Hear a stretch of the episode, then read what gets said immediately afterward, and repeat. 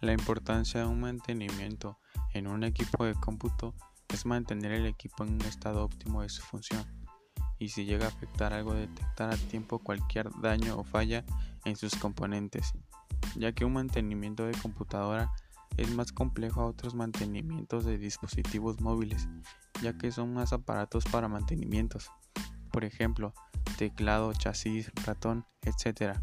Y todos esos equipos necesitan un mantenimiento sofisticado.